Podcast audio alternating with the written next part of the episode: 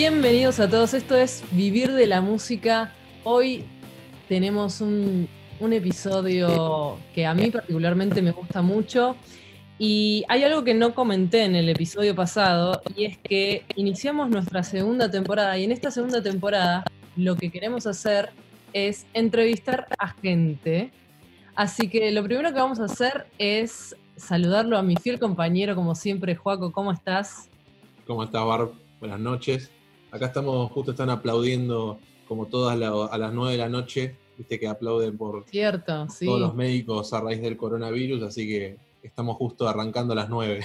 Sí, sí, sí, no lo había, ¿no? lo había tenido en cuenta, pero bueno, tampoco está de más eh, nuestros agradecimientos desde acá. Eh, así que bueno, como decía, estamos de entrevista y hoy Joaco es mitad de entrevistador, mitad de entrevistado, porque el tema de hoy es los cruceros. Y pasa que nuestro querido Joaco ha trabajado en cruceros y le vamos a preguntar cosas a él, pero también estamos eh, acompañados de otra persona que me gustaría que la presentes vos, Joaco, que es más cercana, que la conoces más y que, y que, bueno, ¿quién mejor que presentarla? Bueno, este, acá está mi compañera de cuarteto, eh, de, barcos, cantante, excelente compañera y tenemos millones de proyectos actualmente y en el futuro. Eh, Meli Misraji para ustedes. Tengo los aplausos. Meli. Sí, sí, claro, tenés los aplausos. lo, pongo en, lo pongo en pospo. Dale, dale. Hola, Meli. Hola. ¿Cómo están? Muy bien, muy bien. Acá, bueno, eh, estábamos hablando un poquito previo a, al podcast eh, y es eh, muy interesante porque Meli me comentaba que desde el 2014 que está trabajando en cruceros, es decir, casi seis años, es eh, bastante desde mi perspectiva, digamos.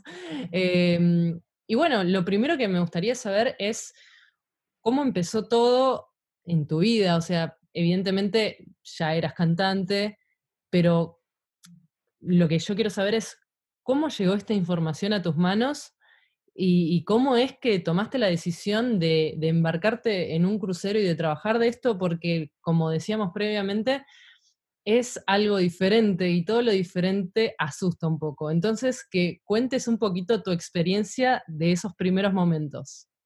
Bueno, eh, uy, me tengo que remontar mucho tiempo. Primero decir que eh, no es algo que busqué, Creo que sí, estaba buscando algo diferente en mi vida, eso sí, lo puedo decir, pero no tenía mucha certeza de qué.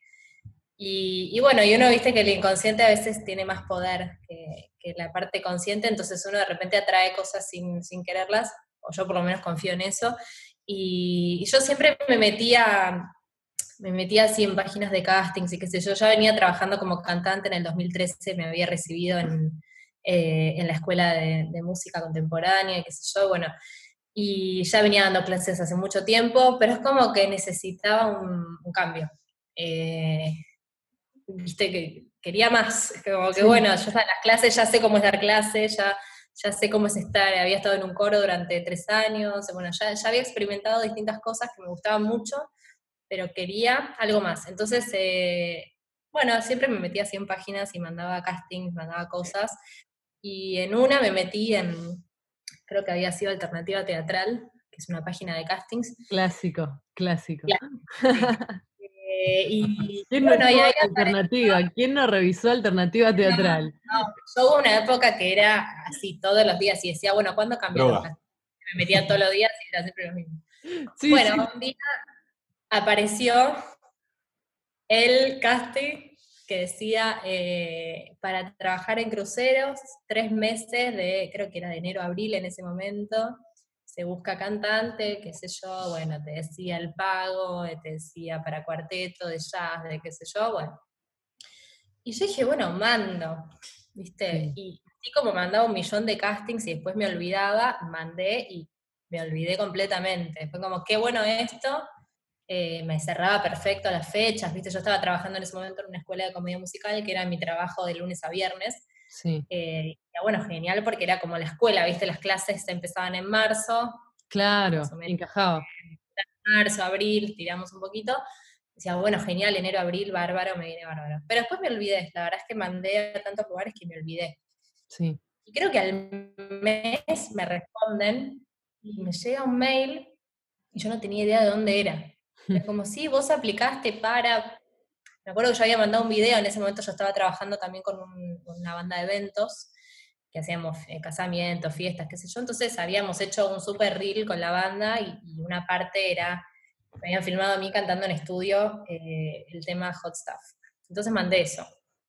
Y bueno, se ve que pasé el filtro y ahí me, contactan y me dicen que, que pasé la primera audición, que era una banda que ya estaba armada, que necesitaban cantante y que eh, tenía que, la audición eran 15 temas, tenías que cantar un, tema de cada estilo, ¿viste? Porque te pedían todos los estilos, te pedían tango, bossa nova, jazz, eh, vals, pop, eh, todo, todo lo que te puedas imaginar. y bueno, y Obviamente estaba recontra asustada, pero eran más las ganas de hacerlo que el miedo, así que me mandé igual. Este, Genial. Fui a esa audición, me acuerdo que era época de mundial, así que en ese momento la audición eran muchos filtros que había que pasar. El segundo filtro era el de la banda, que ya estaba formada, que ahí estaba eh, Lucho, Luciano, que es el bajista actual de, nuestra banda, con el que estoy desde los inicios.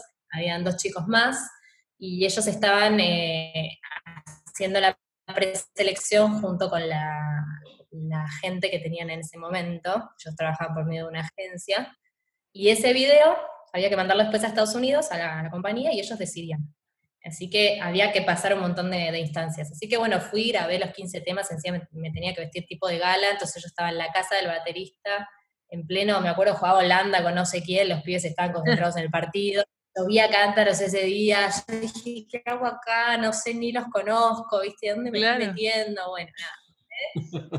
Me fui con mi vestido de fiesta, hice la audición, que grabar un pedacito de cada tema, me acuerdo que me había re preparado yo. Aparte de temas que ni conocía, ¿viste? Algunos sí, pero otros no. De repente un vals, que sí, ¿cuándo en tu puta vida cantaste un vals? Claro. Eh, y bueno, así que filmaron el video, este, lo mandaron y bueno, después también pasó como que te digan tres semanas, un mes más. Eh, y bueno, me acuerdo que esto fue en junio y los primeros días de julio me avisaron, yo me acuerdo pedía, pedía todos los días, todos los días quedar en esa audición. Cuando ya vi que estaba más cerca, eran más las ganas y dije, bueno, esto puede pasar, puede ser, puede ser verdad, Y, bueno, y los primeros días de julio me, me llegó un mensaje de, de uno de los chicos que había quedado. Y, bueno, y ahí arrancó toda la odisea. Me acuerdo que yo estaba en la calle, me puse a llorar, ¿viste? Estaba como re emocionada. Sí, fue re lindo, fue re lindo. era como. No sé, viste, yo todavía no sabía dónde me estaba metiendo. Yo solamente sabía que quería, quería quedar. Después veía cómo lo manejaba. Bueno, ahí arrancó. Y mm, decime, eh, vos iniciaste y después todos los, eh, los años que, siguieron, ¿ya estabas dentro o tuviste que hacer alguna otra audición después? ¿Cómo fue eso? ¿Ya como que ya tu contrato y ya te tenían en cuenta directamente? ¿Cómo funciona eso? Sí, después empezás a trabajar, eh, siempre para los barcos se trabaja por medio de agentes, nunca, no, no vas solo a trabajar con tu banda porque no te contratan, siempre hay agencias que se dedican a esto que son las que se encargan de toda la logística, de conseguirte los contratos, de arreglar con la compañía, de arreglar con el músico. Entonces ellos, vos vas y tocas y el resto te desentendés. Una vez que entras en el circuito ya no necesitas volver a audicionar. Sí nos ha pasado que cambiamos de músicos en el medio, entonces eh, nos pedían, como nosotros íbamos ya como banda armada, nos pedían sí una audición de toda la banda de vuelta, porque capaz... Ah.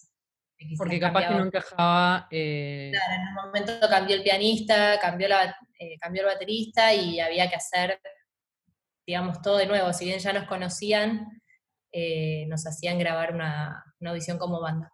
Bien, entonces, como, como para entender un poquito más, vos, por ejemplo, em, no estás en tu, en tu situación del 2014, que querés entrar, vos ya tenés una banda, no podés, eh, no podés audicionar con estos agentes, sino que únicamente ir de solista o, digamos, vos sola con tu, con tu instrumento y después ellos te ponen en una banda y ellos arman las bandas. No es que una banda puede audicionar.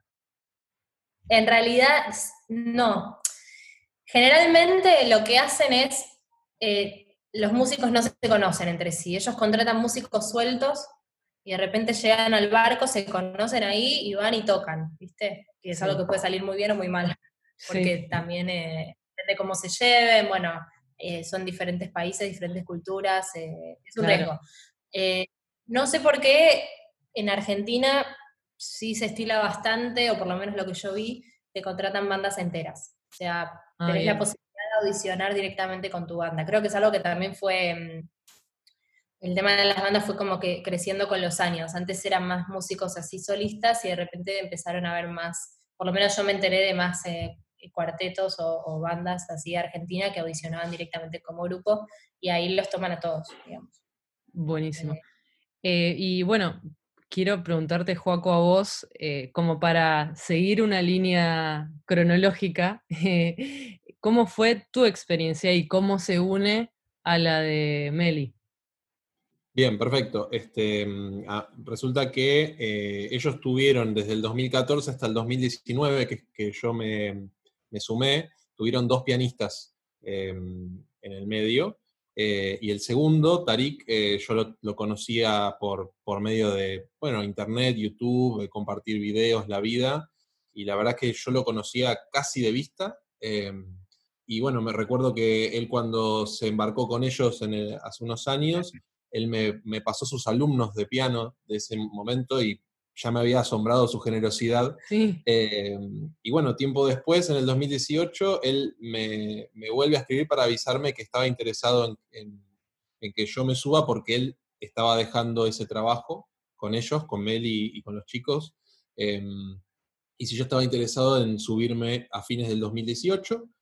Y bueno, eh, ahí empezamos a contactarnos con el agente de ellos de ese entonces y bueno, em, ahí me puse en contacto con Lucho, él me fue pasando algunas ideas. Hasta ese entonces igual la compañía, que en, ese entonces era Holland América, no me había aceptado, pero sí estaban interesados. Entonces yo empecé a audicionar, entonces toda esa, esa parte del año, desde julio hasta diciembre, fue como un sí, no, sí, no, sí, no, sí, no.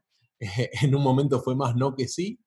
Eh, y bueno, y de repente a último minuto, realmente fue así, dos semanas antes de que salga el contrato, eh, se liberó el espacio.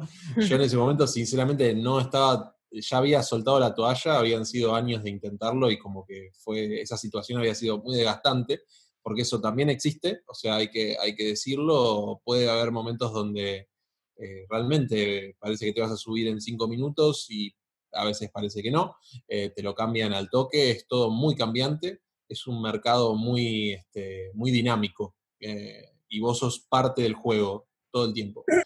Em, y bueno, nada, pasó que de repente tenía que sacarme una visa, que bueno, eso es un tema muy importante. Sí, eh, eso, eso es otra cosa que les iba a preguntar, pero, pero seguí. Sí, sí, este, bueno, es fundamental tener una visa americana. Que ellos, bueno, igual todo eso lo tramitas con la empresa, ellos se encargan de, mandarte todos los requerimientos, pero es básicamente una visa y estudios médicos, que son específicamente de ellos, que te piden una serie de cosas. Eh, y bueno, por, la, por el corto tiempo que yo tenía, eh, me pidieron hacerlo directamente allá en Estados Unidos, que era de donde salía el barco.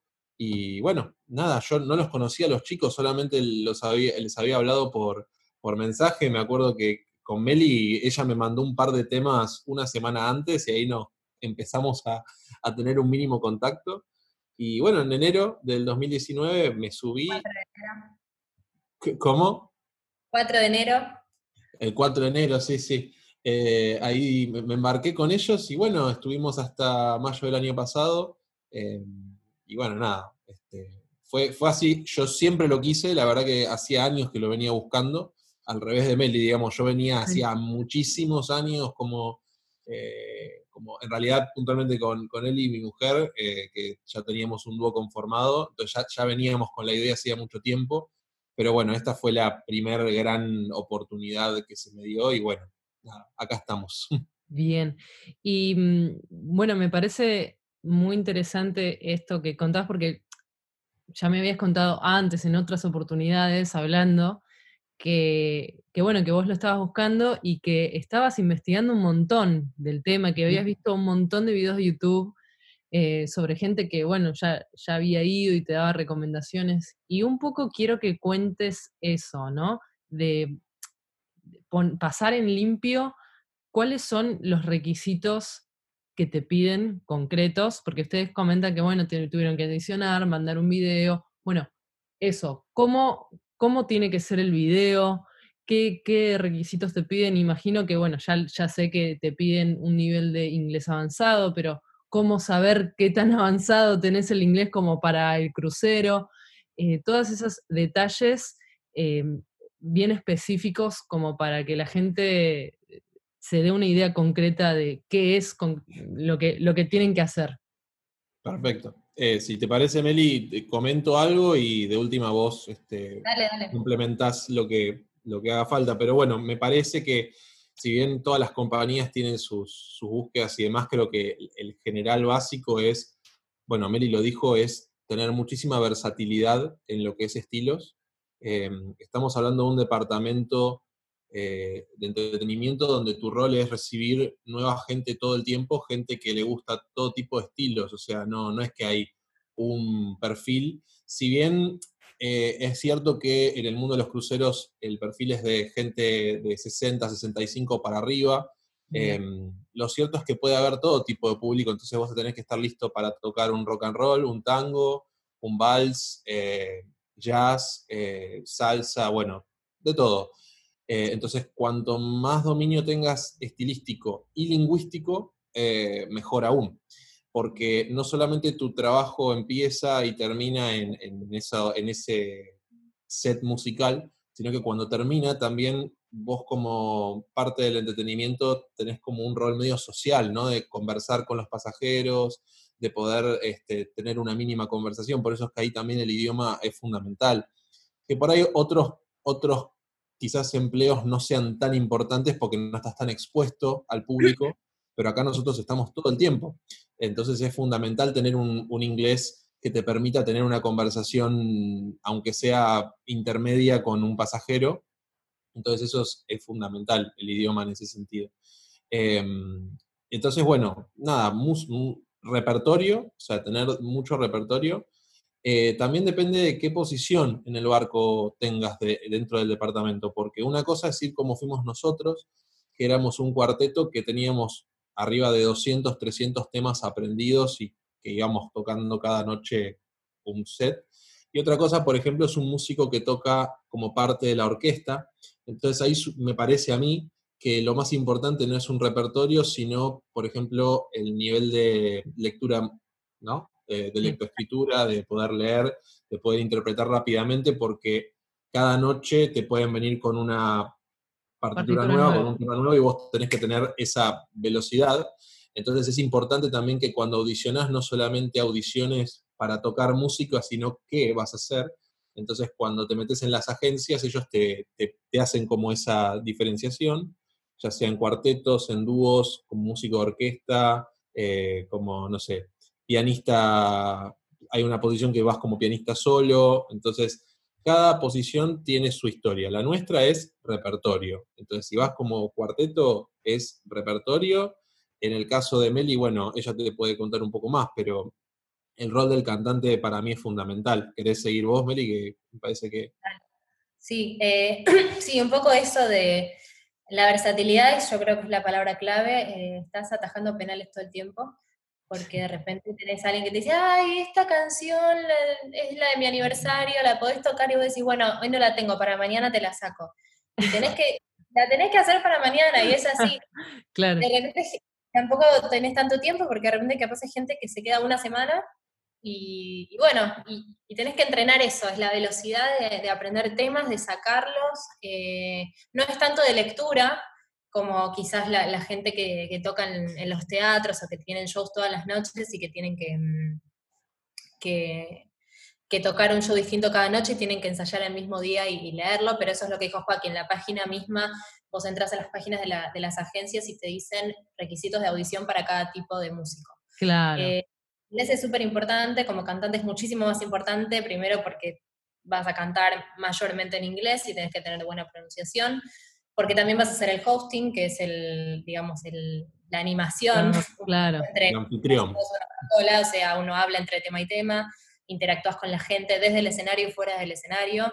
Eh, la, compañía eh, quiere, o sea, espera de, la gente de entretenimiento que estén en contacto con los pasajeros, por eso nosotros tenemos quizás los beneficios, tenemos más beneficios que, en, otras posiciones, porque justamente quieren que estemos en los ambientes donde, comen, eh, en, los bares, este, estamos, la verdad que tenemos, compartimos los mismos lugares.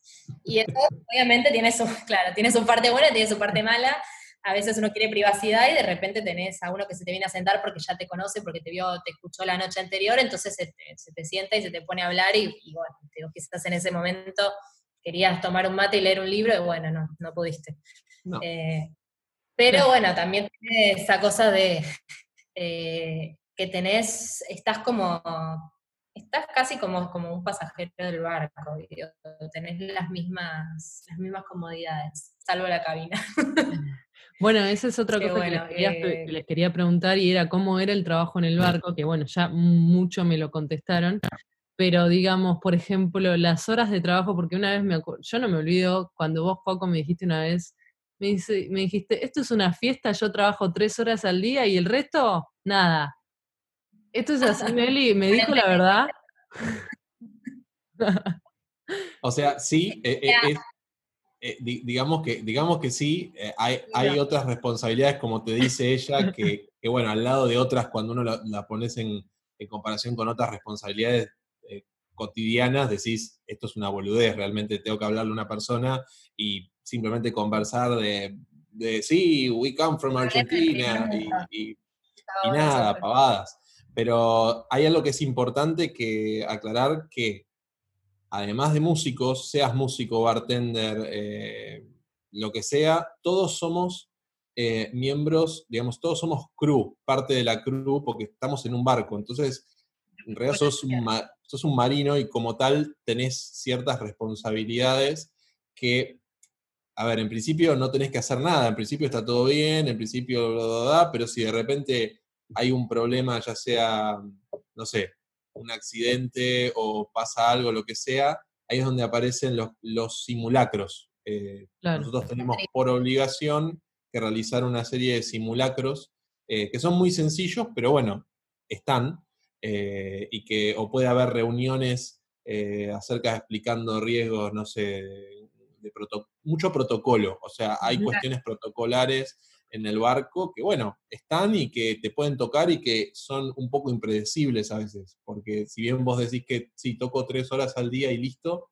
en principio sí, o sea, puede pasar que realmente no tenés nada más y te bajas en un puerto y estás tranquilo y y también te puede pasar que te tocó un drill, le dicen ellos en inglés, eh, y bueno, y de repente por ahí te, cortó al medio una actividad o lo que sea que tenías en mente y después te fuiste a trabajar y bueno, se fue el día. También puede pasar eso.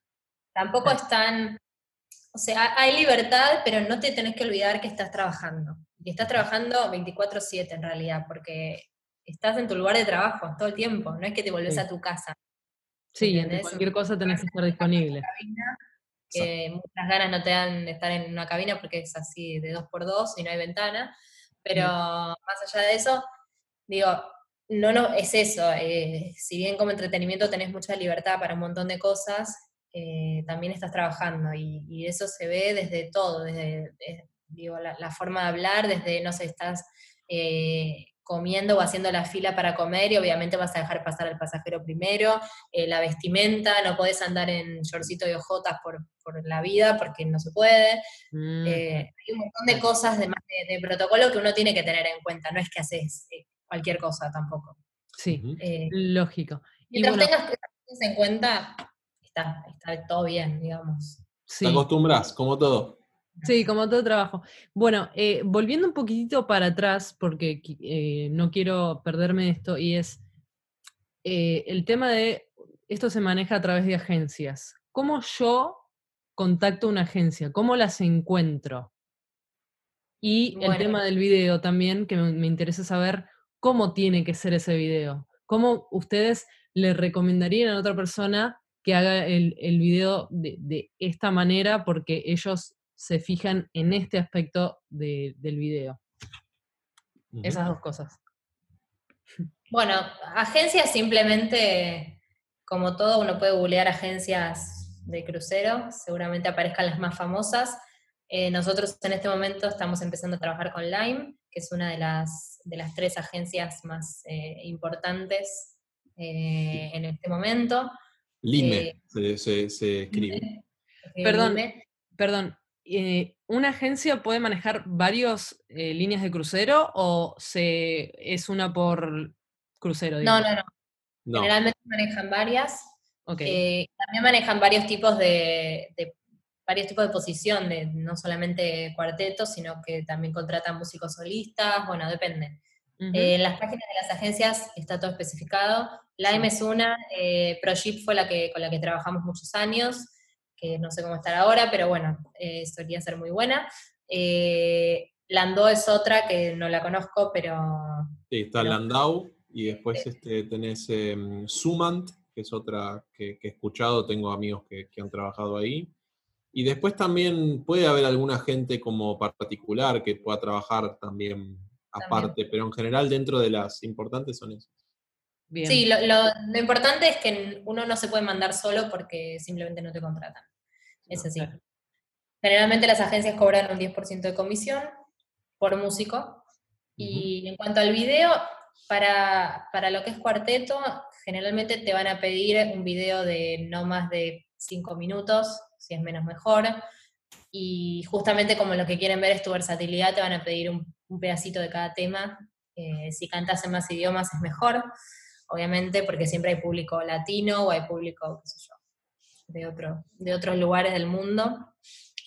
Eh, así que cuanto más puedas mostrar, digamos, eh, de, idioma, de versatilidad, de habilidad, de todo eso. Si más miembros de la banda cantan, está bueno mostrarlo también, si hacen coros o si cantan, qué sé yo, a voces, o bueno, con Joaquín nos pasa que cantamos, hay muchos temas que los cantamos juntos y eso está buenísimo y suma un montón, porque al ser cuarteto quizás no tenemos tanta instrumentación, pero entonces llenamos con otras cosas que están buenas y entonces, eso, es un video corto eh, donde puedas mostrar, eh, qué sé yo, un rock and roll, un tema lento, un tema en portugués, un tema en castellano, eh, un pop, así, un poquito de todo y, bueno, acá está, esto es todo lo que puedo hacer. Bien. ¿Y, qué tan importante es la, parte técnica del video, ¿no? De que, digamos, que se vea bien, que, que estén bien vestidos o no, eso no lo ven, que, el sonido sea bien profesional. ¿Qué, opinan de eso? Sí, eh, todo eso es importante.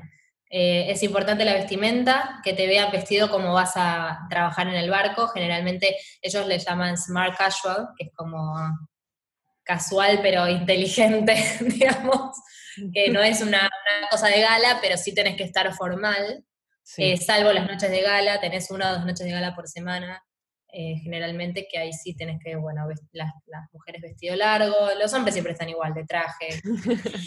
la tienen más fácil.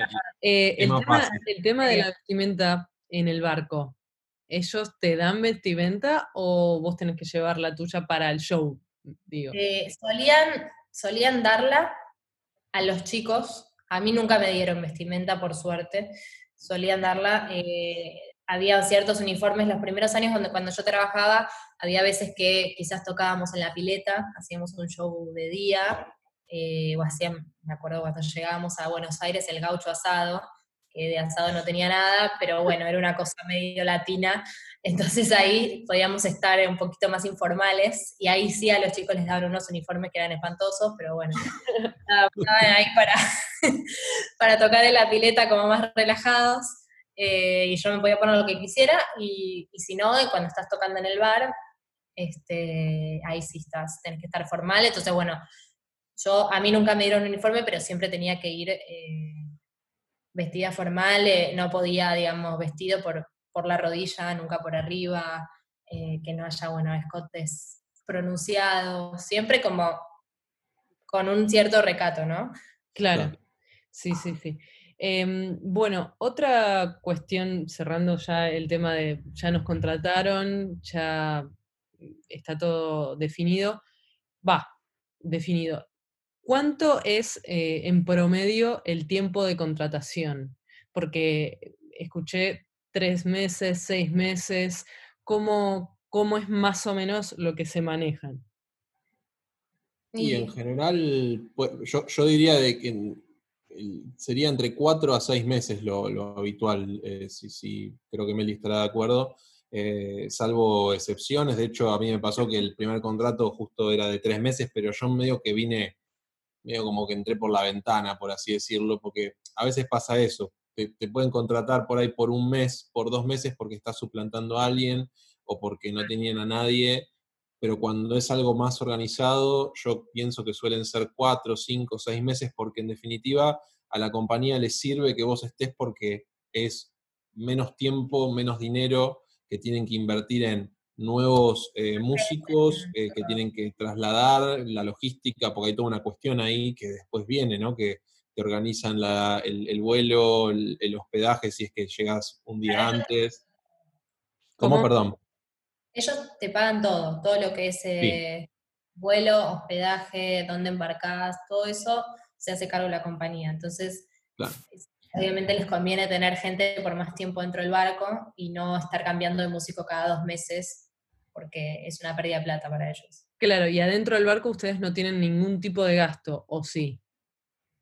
En principio no. O sea, si, si, es como el supermercado Díaz, si gastás es porque querés.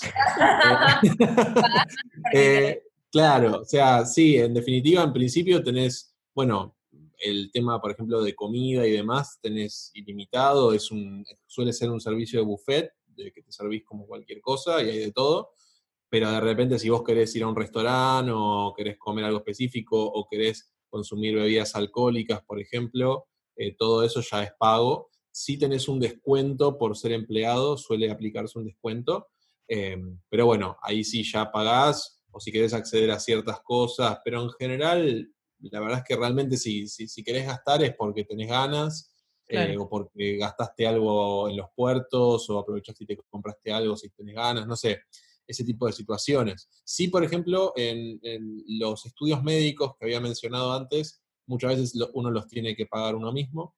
Em, la visa suelen reintegrártela, suelen reintegrártela, pero bueno, también es un gasto que tenés que asumir por lo menos inicialmente. Eso es importante. Si, si te seleccionan y de repente te tenés que embarcar al toque, ya sea en dos semanas o en tres meses, vas a tener que hacer el trámite de la visa Claro, eso, el trámite de la visa lleva mucho tiempo. ¿Ellos te lo aceleran?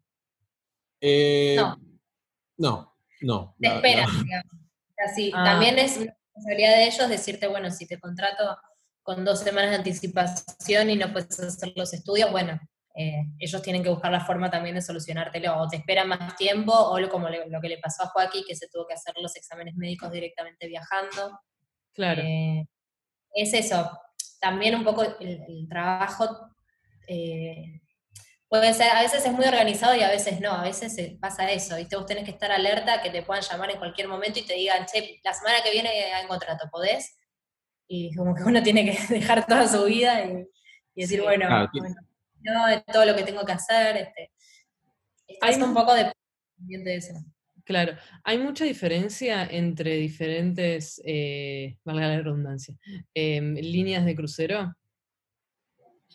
Mira, yo trabajé siempre con una hasta ahora, y ahora el que nos íbamos a ir, que era con otra compañía, con Celebrity, bueno, pasó esto del coronavirus ah, y claro. ahora, sí que no puedo comparar. Eh, sí sé por cosas que me cuentan, eh, qué sé yo, Holland America Line se caracteriza por ser una una compañía bastante de la tercera edad, o sea que es bastante relajada, no es Royal Caribbean que tenés eh, a los pibes dando vuelta, a las familias. Claro. Tranquilo, eh, y eso está bueno, como, como tripulante creo que está bueno en ese sentido, va, por lo menos a mí me gusta más. Eh, en cuanto a beneficios, sé que es muy buena, la Holland América es muy buena. Eh, viste, cada compañía tiene lo suyo, como que... Sí, algunas, algunas pagan mejor. De cada compañía. Claro, puede, variar el dinero, pueden variar ciertos beneficios, puede variar algunas cosas, pero en definitiva igual, por ejemplo, hay, hay, como un piso, digamos, de ciertas cosas que todas las compañías te, van a dar, eh, y hay un, digamos, puede variar, por ejemplo, la forma en que se paga, eso también puede variar, pero básicamente las características que estamos comentando creo que aplican a el 100% de los barcos, o sea, puede haber diferencias. A veces eh, hay barcos, por ejemplo, el último barco que estuvimos nosotros, por ser un barco más chico, quizás tenía acceso, tenía acceso a puertos que otros barcos, por ser tan grandes, ni siquiera pueden estacionar. O sea, ese tipo de diferencias, entonces no van a esos lugares. Entonces son barcos quizás más exclusivos eh, y tienen mejores itinerarios. Eh, no sé, hay, son diferencias sutiles, pero más que nada el laburo de músico, por lo menos para nosotros como cuarteto, siempre eran tres o cuatro sets por, noche. Eh, generalmente empezamos a trabajar, no sé, 5 y media, 6 de la tarde hasta las 11, 10 y media, 11, a veces un poco más. Eh, eran tandas de 45 minutos. Y bueno, y eso creo que es bastante parecido en todas las compañías. Buenísimo. Y mm, últimas dos preguntas para ir cerrando es el tema, ¿cómo es el tema del, del, pago? Si te pagan en dólares, cada cuánto te pagan, si el pago es mensual, semanal, es un contrato que te pagan al final. ¿Cómo, cómo es ese tema? Em, bueno, eh, como decía, puede haber diferencias, pero por lo general te suelen pagar de forma quincenal. Em, creo que Meli ahora puede contarlo cómo era su experiencia previa, pero nosotros justo sufrimos como una modificación, como que antes se, te lo pagaban literalmente en efectivo eh, y justo cuando ingresé yo, por ejemplo, eh, se bancarizó. Entonces, eh, en este caso, vos ponías una cuenta bancaria, la tenías que traer vos, pero creo que fue algo específicamente de nuestra compañía, porque, por ejemplo, en otras te suelen dar directamente, te abren una cuenta bancaria para ese trabajo específicamente, te dan una tarjeta y vos podés retirar el dinero ahí mismo. o o usar de la tarjeta es lo mismo, es indistinto. Sí es en dólares en general, salvo creo que alguna compañía que pueda ser británica y por ahí te puedan pagar en libras, pero eh, casi siempre es en dólares. Eh, pero esas son básicamente las posibilidades, me parece. Suele ser quincenal, eso creo que por lo que escuché es, es así. Bien. Y la última pregunta sería, ¿qué tipo de persona no podría afrontar este tipo de trabajo, ¿no? Porque estábamos diciendo al principio que al ser algo diferente y lo diferente nos da miedo, em, muchas personas no se animan a hacerlo, pero creo que hay que tener una personalidad para poder animarse y hacerlo concretamente, pero también hay otras personas que ustedes dirán, una persona así no podría bancarse este tipo de trabajo. ¿Cómo, ¿cómo sería esa persona que no podría bancarse ese tipo de trabajo? Mm, yo creo que mm, el tipo de persona que no se banca este trabajo es la persona que, no está abierta al cambio, digamos, que no se adapta.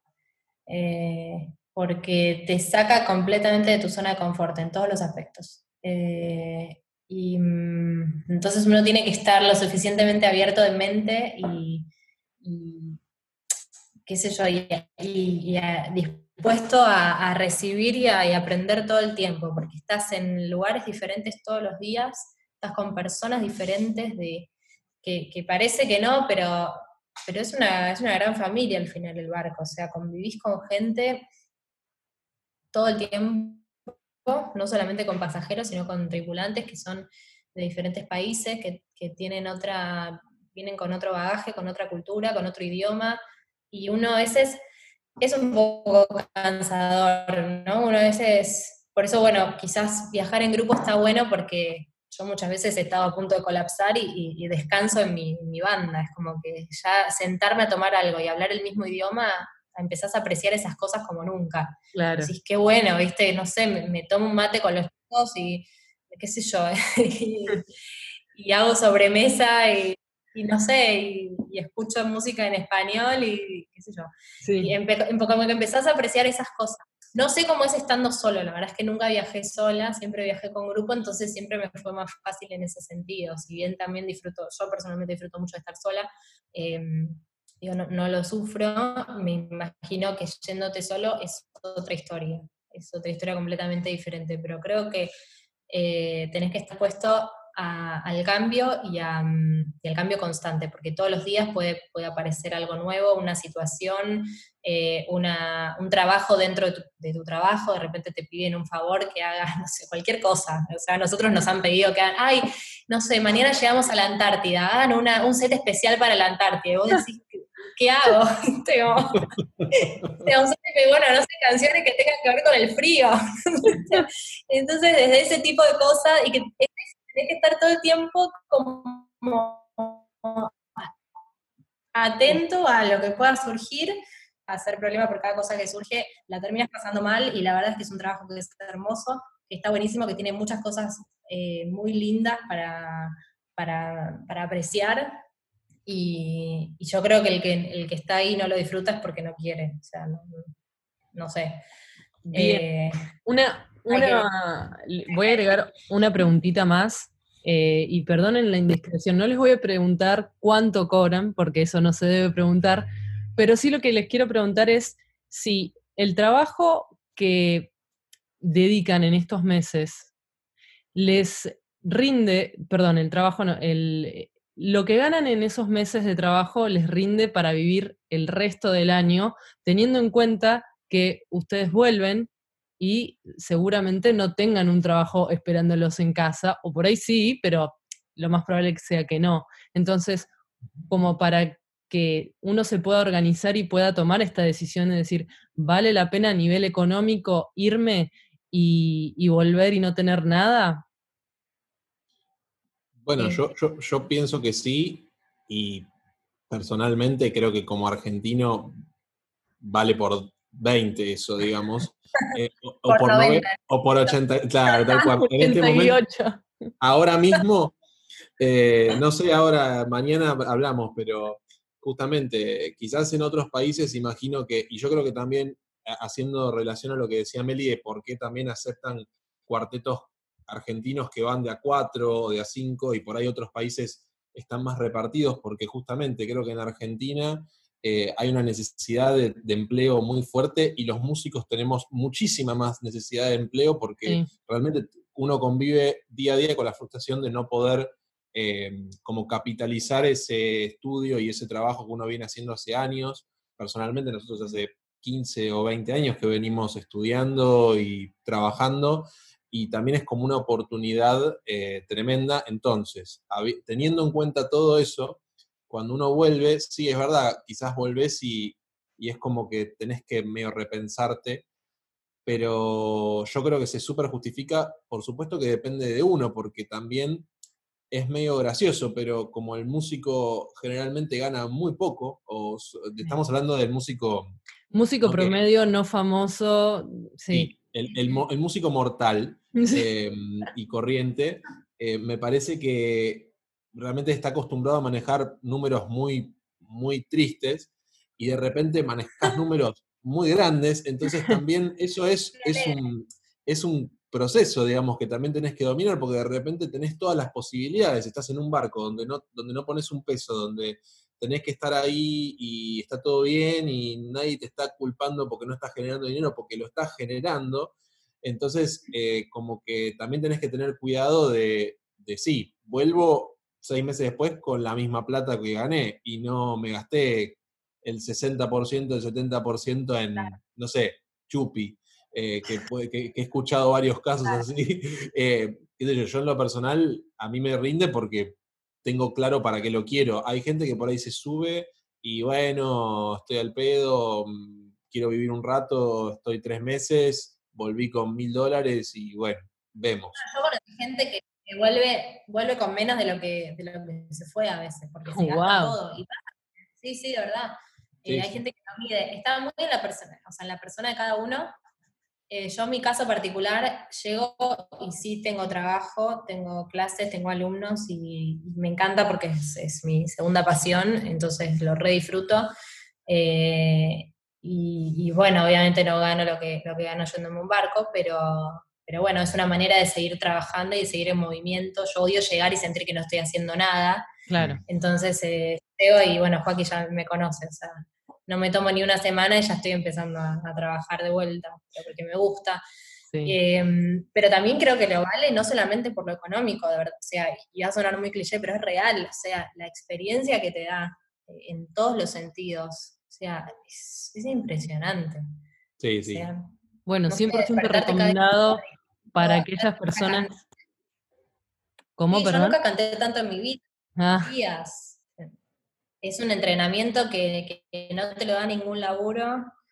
Eh, que estás, eh, es eso, es como estar estudiando todos los días y, perfeccionándote, y encima te pagan y encima no gastás. Y, viajás. No, sé, está buenísimo. sí. conoces el mundo, entonces es muy positivo. Buenísimo. Joac, ¿te parece si hacemos un resumen de lo que estuvimos hablando? Dale, dale, buenísimo. Bueno, estuvimos hablando, por empezar, de básicamente cómo se accede a este universo de los barcos, de cómo uno si quiere empezar a adentrarse y quiere, está interesado en audicionar eh, o en, aunque sea averiguar de qué se trata, es, basta con meterse en las páginas de las agencias que se dedican a esto. Eh, nombramos algunas como ProShip, como Sumant, como Lime. Este, uno puede acceder ahí y automáticamente podés eh, descubrir qué posibilidades tenés, distintas posiciones y distintos requerimientos para esas posiciones. Pero bueno, en líneas generales, lo importante es repertorio, versatilidad, eh, en lo posible un dominio intermedio o avanzado de inglés. Eh, mucha predisposición y paciencia porque es un rubro muy dinámico y muy este, cambiante, te pueden pedir en dos minutos algo que vos decís, no lo puedo creer, tengo que hacerlo esto ya, sí, lo tenés que hacer.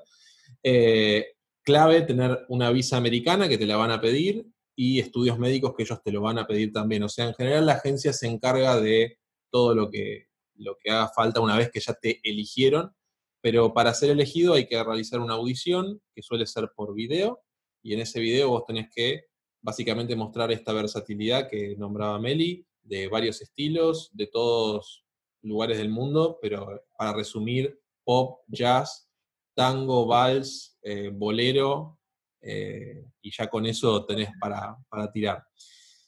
es muy importante que una vez que sos elegido y, y te subís, que tengas en cuenta que además de tocar música y ser versátil y todo, tu trabajo no termina ahí. Es importantísimo sociabilizar, estar en presencia, tener en cuenta que estás en presencia de gente todo el tiempo y que te están observando, tanto los pasajeros como tus empleadores. Entonces es muy importante que estés predispuesto en todo momento. Em, agregar algo? Obvio. Que la gente es muy cruel a veces. o sea, los ah. pasajeros y lo que ven lo dicen, no tienen ningún problema, porque están en la postura de yo pagué por esto, entonces yo voy a hacer lo que quiero. Entonces hay que y te puede tocar también gente maravillosa y que, gracias a Dios, es la que más abunda, que, realmente tienen ganas y, están contentos de que estés ahí y está todo bien. Pero es verdad, hay que estar listos para una crítica a veces violenta y bueno, y saber salirse de eso. Em, bueno, también es muy importante resaltar cómo es el pago. El pago suele ser en dólares y que tenés la opción que puede ser bancarizado o en efectivo. Eso va a depender de las distintas compañías que hablando de eso, bueno, las, compañías pueden variar en su itinerario, en los tamaños de los barcos, en cuánto te pagan, puede variar en qué beneficios podés tener o no. Hablando de eso, es muy importante saber que además de músico, uno es parte de la crew, es uno es marino, entonces es importantísimo saber que además de músico estás aceptando ser parte de la tripulación de un barco, entonces te tenés que atener a ciertas responsabilidades, entonces es importante estar dispuesto a aprender. Eh, es fácil, pero hay que estar dispuesto. Y bueno, como último importante es que es fundamental estar dispuesto al cambio, a nuevas cosas, a nuevos procedimientos. Y algo más que quería sumar aparte de lo que decía Meli, que es eh, que hay como una delgada línea entre que el trabajo puede ser maravilloso y puede ser también un garrón y puede ser un aburrimiento, pero eso depende íntegramente de uno, porque puede ser una monotonía de todos los días, uno puede todos los días tocar los mismos temas, puede hacer todo el tiempo lo mismo y puede ser aburridísimo y puedes durar dos meses y te querés ir y tirarte por la borda. O puede ser uno de los trabajos más divertidos, porque en, mi caso con, los chicos la pasé bárbaro porque todos los días nos proponíamos algo nuevo, aprender nuevos temas, nos divertíamos con los pasajeros, bajábamos en los puertos y hacíamos cosas diferentes, entonces eh, tenés, una oportunidad, pero también tenés la oportunidad de bajonearte, de pensar de que todo es un bajón y que podés tener miedo al encierro, o sea, tenés que pensar bien esas cosas, de cómo lo vas a encarar vos. No es un simple trabajo, no es simplemente apretar play y apretar stop, es seguir siendo un ser humano y vas a destinar de cuatro a seis meses eh, tu vida ahí. Entonces eso es, para mí es... Y no siempre tenés eh, días espectaculares, obviamente es la vida misma y uno no siempre se levanta con las mismas ganas y tenés que tocar igual y tenés que trabajar igual, pero está, eh, eso también se va, se va formando en la vida de barco, esta, nada, esta personalidad de, bueno, de ser fuerte y afrontar las cosas. Yo he cantado en todos los estados posibles y, después salí fortalecido porque decís, wow, tipo, si canté así, puedo, puedo cantar de cualquier manera. Claro. Canté estando enferma, canté estando resfriada, canté estando de mal humor, canté, me pasaron cosas eh, personales en mi casa y yo estaba en el barco lejos y tenía que salir a trabajar igual y te empezás a conocer mucho en muchas facetas y en eso también es muy interesante. Entonces, eh, está bueno. No es para cualquiera porque mucha gente no quiere mirar para adentro, pero es un desafío y es muy lindo. Sí, sí, es difícil.